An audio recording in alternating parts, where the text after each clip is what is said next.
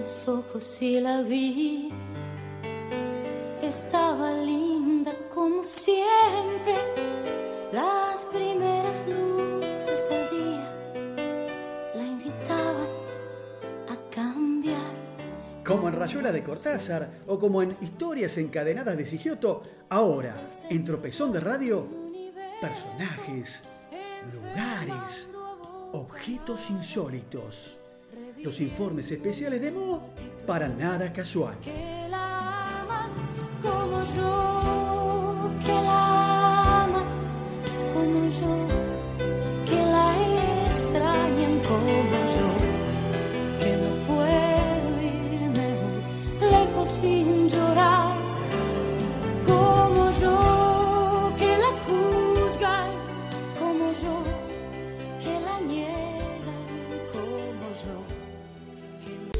Y ahora sí, cerrando este esta nueva entrega de Tropezón de Radio aquí en la 90.7, en la Freeway, les voy a recordar algo eh, para que tomemos dimensión desde dónde viene, ¿no? porque vamos a hablar del corso de la Avenida de Mayo.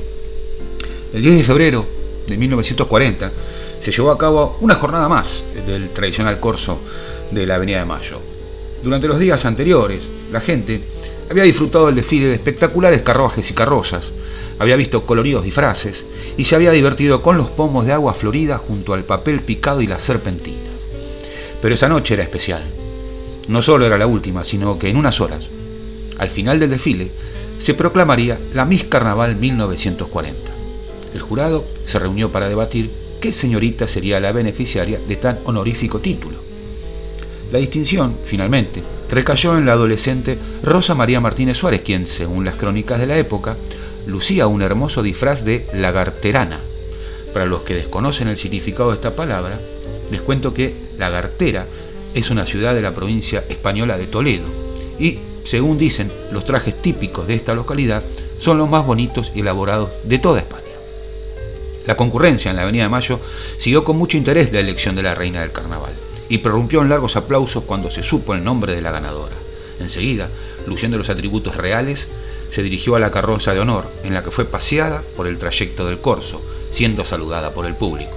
La ganadora había concurrido a esta fiesta popular con su hermana gemela, Aurelia, vestida con un disfraz de princesa rusa, y terminó también premiada con un diploma, aunque el año anterior, 1939, había sido ella la galardonada con el principal. La joven Rosa María, que en unos días iba a cumplir 14 años, se transformaría al año siguiente en Mirta Legrand, y su hermana Aurelia en Silvia. Durante mucho tiempo se la siguió llamando como cuando no eran famosas, Chiquita y Goldie, que provenía de gordita, haciendo alusión al tamaño de las gemelas, según contó la actriz y conductora en innumerables ocasiones. Las dos hermanas intervinieron a los meses con un pequeño bolo, un pequeño papel en la película Hay que educar a Nini. Mirta tuvo la posibilidad de protagonizar una película junto a Juan Carlos Torri, Los Martes Orquídeas, que se estrenó en junio de 1941 en el cine Broadway, a muy pocas cuadras de donde el año anterior había sido coronada Miss Carnaval. Así que a los 15 añitos nomás ya debutó en la pantalla grande. Otra entrega de historias no tan recordadas de Buenos Aires. Pero no se vaya, quédese que ya cerramos con canciones con historia. I have nothing to offer but blood, toil, tears, and sweat. Sangre, sudor y lágrimas. Ninguno fue ministro de Churchill, no. Pide, Mo y el señor Q bancan los trapos en la trinchera del aire. Tropezón de radio, periodismo de galera y bastón.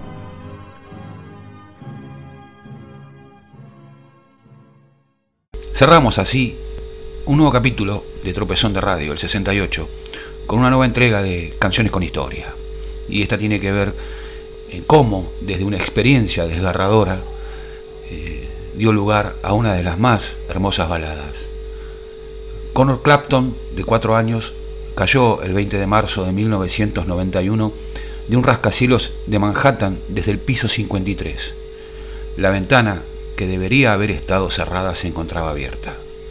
En su memoria, su padre compuso Tears in Heaven y lo hizo con la ayuda del cantautor norteamericano Will Jennings, convirtiéndose en uno de los temas emblemáticos del guitarrista y cantante británico. Por cierto, Eric Clapton recibió, después del entierro, una carta que su hijo le había escrito poco antes de morir con un único mensaje. Te quiero. Sabrías mi nombre si te viera en el cielo. Sería lo mismo si te viera en el cielo. Debo ser fuerte y sobreponerme, porque sé que no pertenezco a este lugar, al cielo. Eric Clapton, en Canciones con Historia.